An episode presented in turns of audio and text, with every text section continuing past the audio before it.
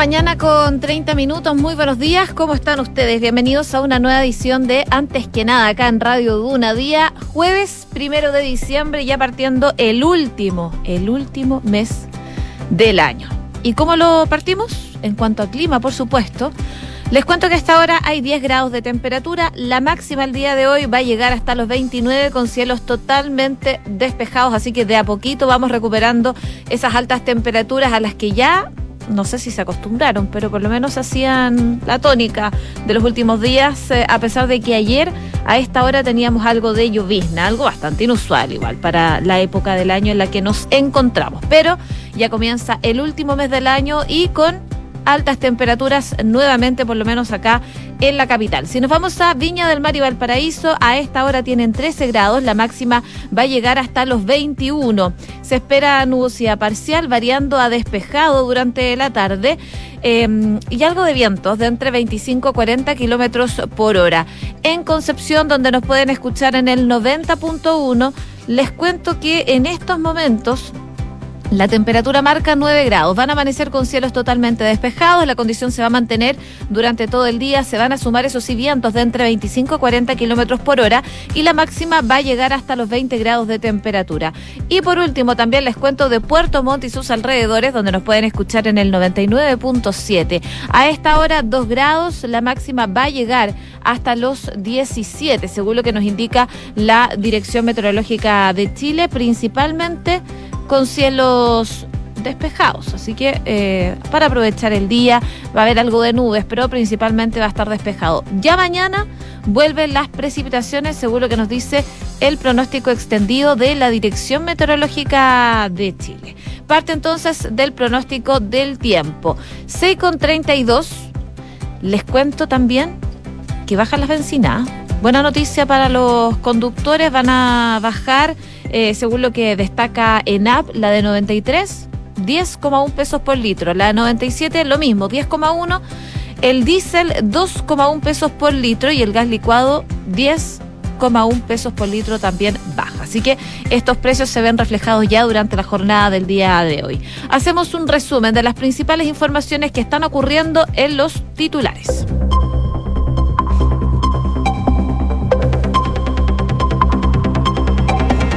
El Senado rechazó la propuesta de José Morales para ser el nuevo fiscal nacional. Por lo tanto, ahora la Corte Suprema deberá elaborar una nueva quina. La propuesta del mandatario Gabriel Boric fue rechazada por 31 votos a favor, 6 en contra y 8 abstenciones.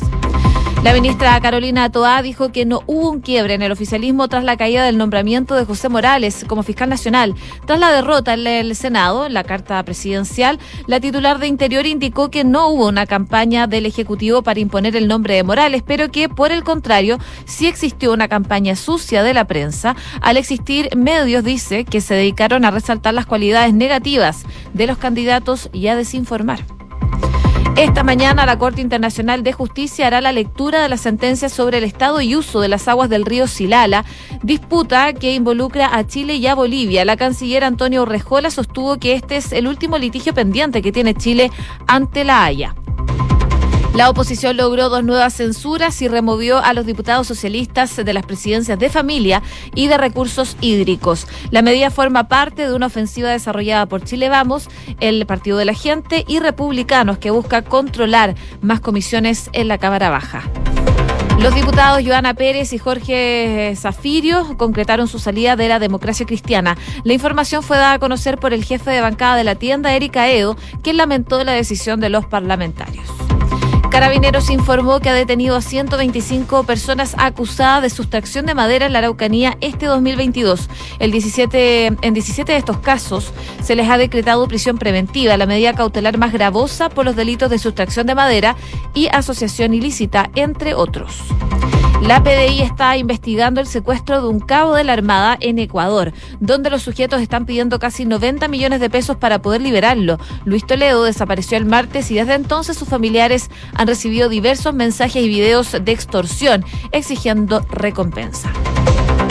Estados Unidos anunció un nuevo paquete de sanciones contra Corea del Norte para lograr la desnuclearización de la península. El asesor de seguridad nacional estadounidense Jake Sullivan aseguró que su país quiere seguir aumentando el costo de las provocaciones del régimen de Kim Jong-un y que va a trabajar con sus aliados para poder ejercer presión diplomática contra Pyongyang en el Consejo de Seguridad de la ONU. Y las fuerzas represoras de Irán habrían asesinado a un joven de 27 años por eh, celebrar la derrota de su selección contra Estados Unidos, esto en Qatar 2022. De acuerdo con la ONG Iran Human Rights, las autoridades forenses han rechazado entregar el cuerpo a la familia.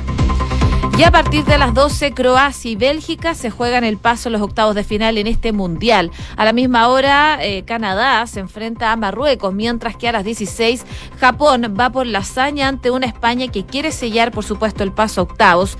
En paralelo, Costa Rica intenta lo mismo frente a Alemania. Sí, con 36. Comenzamos la mañana informados en Antes que nada con Josefina Stavrakopoulos. Y por supuesto, eh, muy pendientes a lo que ha pasado durante las últimas horas, sobre todo con la propuesta que había hecho el presidente Gabriel Boric para el nuevo fiscal nacional. Recordemos que José Morales era la carta para que finalmente se transformara en el líder del Ministerio Público. Necesitaba 33 votos, pero finalmente no logra esa cantidad de votos, logró 31 en el Senado, lo que es una derrota finalmente para la designación que buscaba ser el mandatario. Eh, dos votos finalmente, como les comentaba, le faltaron a José Morales para convertirse en el nuevo fiscal nacional, dos votos que se transformaron en una dura derrota ¿ah? finalmente para el gobierno y que dieron paso a un hecho histórico. Ayer fue la primera vez que la Cámara Alta rechazó una nominación del presidente de la República para asumir este cargo y desde el inicio ya de la sesión se percibía que el ambiente era bastante esquivo para el candidato del presidente Boric, ya que además de la división en el oficialismo frente al nombramiento y un masivo desmarque también de senadores de RN, hubo ausencia de parlamentarios proclives a Morales que por no haber podido, no haber pedido permiso constitucional, impidieron poder rebajar, el quórum, que era de 33 senadores que necesitaban votar a favor. De ese escenario, según eh, lo que se informa daban cuenta que los rostros de las ministras del Interior, Carolina Toá, de las expresas Ana Uriarte y de Justicia, Marcela Ríos, que acudieron al Congreso para seguir de manera directa la discusión e intentar revertir esta derrota, eh, ya eh, parecía inminente. Ahora, lo que viene de acuerdo al artículo 85 de la Constitución es que si el Senado rechazaba la propuesta del presidente, como lo hizo ayer para el cargo de fiscal nacional, la Corte Suprema va a tener que sustituir el nombre del fallido candidato de la quina que le entregó al presidente Gabriel Boric. Respecto a la elección del postulante que va eh, de reemplazo, la ministra vocera del máximo tribunal, Ángela Vivanco, ya había explicado la semana pasada que el nombre se debe elegir entre los concursantes que no lograron ingresar a la quina original.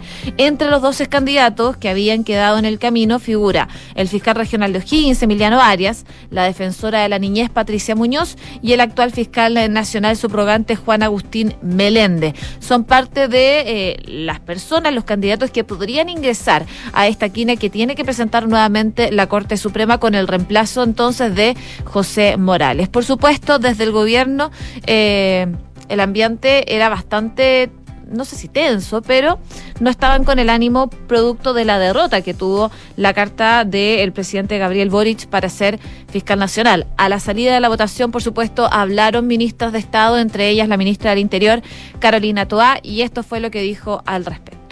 Cuando la Corte Suprema elabore una nueva quina y haya que volver a definir un nombre para proponerle al Senado, el criterio va a seguir siendo buscar a la persona más apropiada para encabezar la persecución penal en nuestro país. Para el Ejecutivo no hay en juego ninguna otra cosa a la hora de definir la Fiscalía que la persona más apropiada para perseguir los delitos. En ese sentido, las campañas que se, sucias que se puedan eh, establecer, las distintas intereses para eh, que la opinión pública vea las cosas de una manera u otra, no va a ser la forma y no es la forma y invitamos a que no sea la forma en que tomemos estas decisiones. Las tomemos pensando en cómo podemos hacer funcionar bien esta institución, en cómo podemos hacer que los chilenos y las chilenas reciban eso que están esperando, y es que haya más efectividad en la persecución de los delitos. Eso es lo único que nos debe importar. Parte de las declaraciones entonces de la ministra del Interior, Carolina Toa, respecto a la fallida eh, designación del fiscal nacional, la propuesta que había hecho el presidente Gabriel Boric de José Morales. Así que vamos a ver qué pasa entonces y a quién integran a esta quina elaborada por la Corte Suprema. 6 de la mañana con 40 minutos. Estás escuchando Antes que nada con Josefina Stavrakopoulos en Duna. Seguimos revisando informaciones a nivel nacional. Hay novedades desde el Congreso porque dos nuevas censuras concretó ayer la oposición en la Cámara de Diputados, con lo que se removió a dos legisladores socialistas como presidentes de la comisión. En primer lugar, la diputada Ana María Bravo fue destituida como presidenta de la Comisión de Familia en una votación donde se impuso la opción de censura por siete votos a favor y cinco en contra. Luego ocurrió lo mismo en la Comisión de Recursos Hídricos eh, donde eh, por siete sufragios contra seis fue removido el presidente también de la instancia socialista Nelson Venegas. La medida forma parte, sabemos, de una ofensiva que está desarrollando Chile Vamos, el Partido de la Gente y republicanos. Eh, y que busca controlar más comisiones en la Cámara Baja. Esto tras la elección de Vlado Mirosevich como nuevo presidente de la corporación. De hecho, antes fueron destituidos como jefes de comisión Daniel Manucheri de la Comisión de Economía y Carolina Marzán del PPD de la Comisión de Personas Mayores y Discapacidad. Se espera entonces que se sumen nuevas comisiones a esta arremetida que está haciendo la oposición. Pero ya anteriormente la secretaria general de la presidencia, Analia Uriarte, había lamentado la decisión de la oposición de censurar a eh, diferentes comisiones. En ese caso, ella hablaba de la Comisión de Economía con el diputado Daniel Manucheri del PS, lo cual a su juicio eh, carecía de fundamento jurídico y debilitaba, eh, en ese momento decía Analí Uriarte, la institucionalidad de esa instancia. Uriarte decía que de hecho lamentaba que se haya instituido el cargo el presidente de la Comisión de Economía, quien a sabiendas por todos los miembros de esa comisión había llevado adelante una presidencia ejemplar. Es parte de las reacciones que han tenido, por supuesto, desde el gobierno a propósito de esta ofensiva que está desarrollando la oposición. Eh, lo más notorio es que las comisiones también de, de defensa y seguridad ciudadana eh, aún no han sido censuradas, censuradas digo. Y eh, no son pocos quienes reconocen que hay dudas internas en la oposición sobre ejecutarla. Eh, ahí lideran esas comisiones de defensa y seguridad ciudadana Andrés Joanet y Raúl Leiva. La UDI ha señalado que pidió suspender seguridad porque habían diputados con reuniones urgentes en Santiago y por sobre todo para dar tiempo a la comisión de priorizar y poner en tabla los proyectos que tienen para analizar. Bueno, parte de lo que se viene. ¿eh? Desde RN, Andrés Longton, que es jefe de bancada, ha estado presente junto a Jorge Alessandri de la UDI y Francisco Undurraga de Bópoli en los esfuerzos preliminares para que el 2023 sea el año de un nuevo acuerdo. Longton dice que a Dignidad es el sector responsable de no querer avanzar en las conversaciones y según él se tiene que compartir la presidencia de las comisiones y también de la mesa. Eh, ha estado presente el gobierno, también la mesa en su totalidad y actores claves como jefes de bancada del Partido Socialista. Así que parte entonces de la ofensiva que está generando eh, la oposición respecto de eh, poder sacar finalmente a presidentes de comisiones ligados al gobierno. 6 de la mañana con 44 minutos. Escuchas antes que nada con Josefina Stavrakopoulos. Duna esta noticia es lamentable. La familia de un hombre de 31 años denunció que fue secuestrado en Ecuador por lo que están pidiendo ayuda, ya que los, eh, los perpetradores del delito envían videos, imágenes en donde torturan a la víctima y piden un rescate que llega casi a los 100 mil dólares. Se trata de un hombre oriundo de eh, Florida, región del Biobío, identificado como Luis Toledo, quien vive en Guayaquil, en Ecuador, junto a su esposa. En ese lugar, y según lo indica la mujer, llegó a la casa que comparten y se percató de que su esposo no estaba y luego eh, de reportar como desaparecido a esta persona, un hombre desconocido se contactó con ella y le manifestó violentamente que su esposo había sido secuestrado y que había que pagar su rescate. Las personas que mantienen cautivo a Luis amenazaron a su familia con golpearlo y también cortarle uno de sus dedos, incluso un brazo, para que agilizaran la colecta del dinero. Entre algunos de los mensajes enviados por la organización criminal eh, se encuentran, por ejemplo, que depositaran ya, si no le iban cortar la mano y si no iban a ir de a poco. Es a raíz de esto que la familia de eh, Luis decidió pedir ayuda al Estado de Chile, ya que cada vez son más peligrosas las amenazas de los captores en contra de las víctimas, quienes incluso han dicho que lo iban a matar. En tanto, tras la denuncia, la Armada ya emitió un comunicado en donde explican que Toledo es parte de la institución como cabo primero. La Armada de Chile, a través de los canales oficiales, ha activado ya todos los protocolos para poder ir en ayuda y en apoyo, por supuesto, de esa familia, según lo que recalca la Armada. Y por último, el alcalde de la Florida, Jorge Roa, puso a disposición ayuda para la familia de este afectado. Una lamentable situación que se está viviendo entonces en Ecuador con un ciudadano chileno en donde lo secuestraron y están pidiendo eh, dinero para poder liberarlo a propósito de extorsiones. 6 de la mañana con 46 minutos. Estás en Antes que nada con Josefina Stavrakopoulos. Duna 89.7. En noticias internacionales, eh, bueno, Vamos a China, porque destirar el miedo al virus, a comenzar a rebajar la amenaza y decir a la población por primera vez que la variante predominante Omicron es menos mortal que las anteriores, el gobierno chino ha comenzado a lanzar señales de que está escuchando a los manifestantes, aunque no lo reconozca públicamente. Eh, y probablemente se avecina una nueva etapa, a lo mejor más flexible, en la política de contención de la pandemia dentro de esta última gran economía que sigue aislada del mundo. La movilización contra el COVID-0 que se extendió por todo el país y ya ha comenzado a dar algunos frutos. Funcionarios del gobierno y medios estatales, aunque continúan sin citar las protestas, dan un leve giro en esta narrativa fatalista que tienen con el COVID-19 y podría ser un guiño de alguna forma a los eh, manifestantes. Eh, manifestantes al que acompaña el levantamiento de algunos bloqueos. Ocurrió, de hecho, el miércoles por la noche en las ciudades de Guangzhou eh, y en el sur también y al oeste del país, escenarios de las últimas protestas que acabaron con enfrentamientos entre manifestantes y antidisturbios. Bueno, en Guangzhou se decretó el fin de los bloqueos que habían paralizado la vida de 11 distritos durante las últimas semanas tras el aumento de los casos positivos y los 15 millones de residentes ya no necesitan hacerse una prueba de PCR cada vez eh, que salen de su casa, una vez al día. En otras localidades, eh, en Chongqing, por ejemplo, los contactos cercanos de personas infectadas ya no serían llevados a megacentros de cuarentena y podrán cumplir el aislamiento en sus casas. Un paso importante, por supuesto, que habían demandado los ciudadanos y en el que las autoridades no habían cedido hasta ahora. En Pekín podrían ir pronto incluso más allá y permitir que los infectados asintomáticos permanezcan en sus casas. Una desviación completa de la política anterior en un momento clave además porque en la capital se están disparando los contagios como nunca en toda la pandemia. Y además se ha prohibido levantar en las urbanizaciones las famosas vallas azules de acero con las que China lleva sellando viviendas durante toda la pandemia. Los medios locales dicen que la comunidad que eh, reporta algún positivo se mm, presentará con cintas de un cierre que no debería durar más de un día.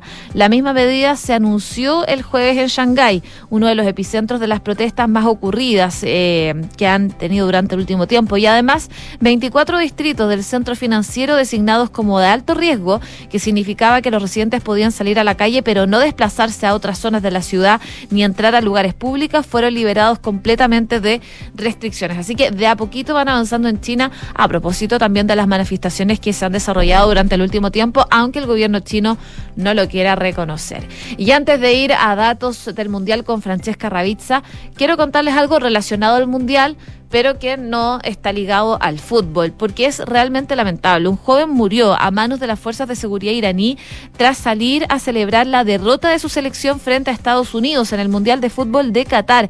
Esto lo está informando eh, la ONG Iran Human Rights, con sede en Oslo. Su nombre era Menran Samak. Le dispararon en la cabeza a las fuerzas de Estado al salir a festejar esta derrota en la Copa del Mundo.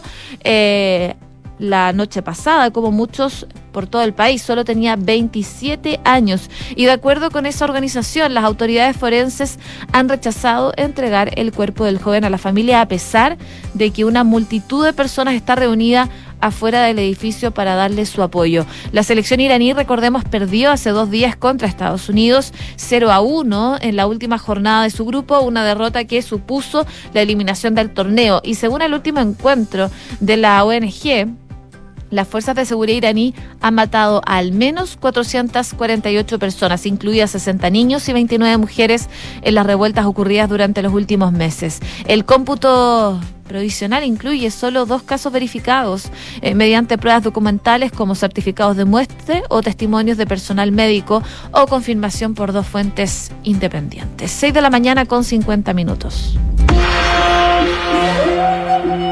Datos, estadísticas y curiosidades.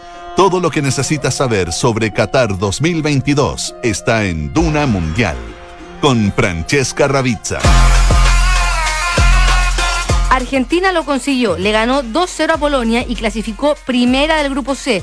Un respiro porque en la siguiente fase no verá Francia y luchará por un cupo a los cuartos de final ante Australia. Y aunque Messi falló un penal en el partido ante los polacos, superó a Maradona como el jugador con más presencias en mundiales en la historia de la selección argentina.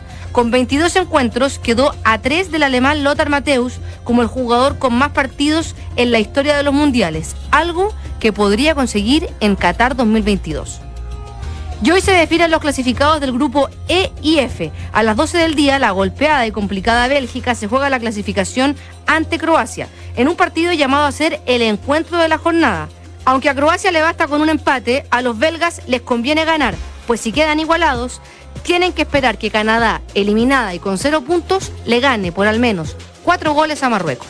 Ya a las 4 de la tarde, Alemania también vive una jornada crucial. Solo le sirve un triunfo ante Costa Rica para avanzar a la siguiente fase y esperar el resultado de España-Japón, encuentro fundamental para el futuro germán.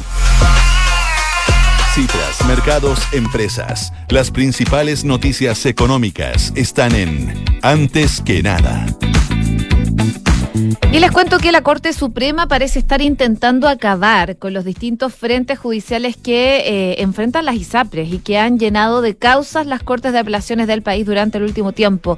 En concreto, hay dos temas principales por los cuales los afiliados han llevado a la justicia a las aseguradoras. Uno, y el más masivo, es por la adecuación que anuncian las ISAPRES cada año para aumentar los planes de salud.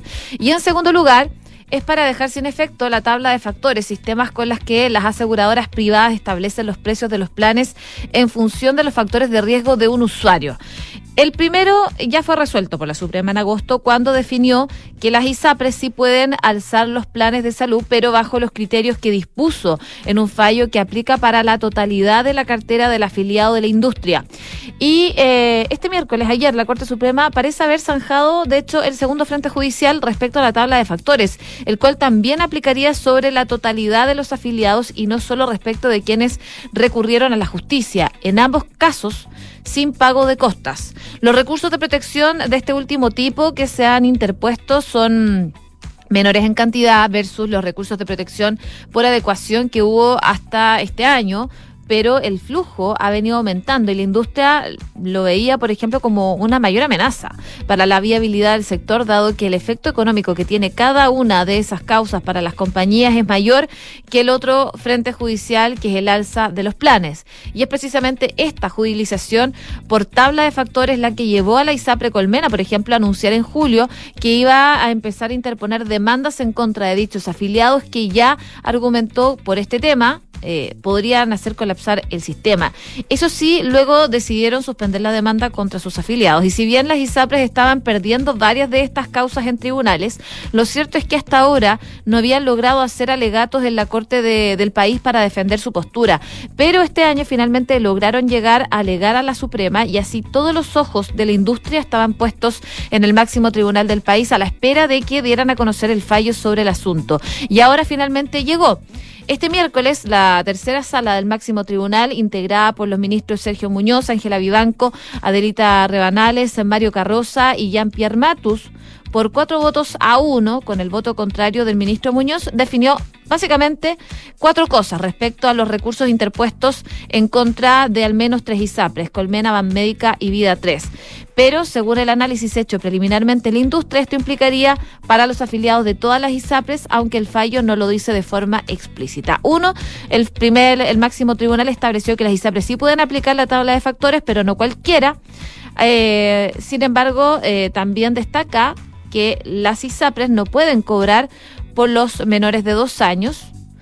Eh, es parte también y también lo segundo, lo tercero digo, es que las ISAPRES sí pueden incorporar en el precio del plan de salud las cargas de dichos afiliados, pero siempre y cuando se usen los mismos factores definidos en la tabla de la superintendencia. Parte entonces de los datos que da la Corte Suprema que vuelve de alguna forma a poner en jaque a las ISAPRES ordenando aplicar nuevas tablas de factores a todos los afiliados y van a tener que restituir los cobros por exceso. Cinco minutos faltan para las siete de la mañana. Elegir un monto mayor de pensión los primeros años y tener una pensión fija y en UF, bueno, cuenta con consorcio. Conoce la modalidad de renta vitalicia inmediata con aumento temporal de pensión. Solicita asesoría y más información en consorcio.cl. ¿Y sabías que puedes comprar de forma anticipada los servicios funerarios de María Ayuda? Entrégale a tu familia la tranquilidad que necesitan y estarás apoyando a cientos de niños de la Fundación María Ayuda. Convierte el dolor en un acto de amor. Cotiza y compra en www.funerariamariayuda.com Y asegura tu futuro junto a Vice Inversiones y recibe asesoría de nuestros expertos de Vice Life Plan para maximizar los beneficios tributarios de tu ahorro previsional voluntario. Encuentra el plan que mejor se adapta a ti en viceinversiones.cl. Bien a continuación,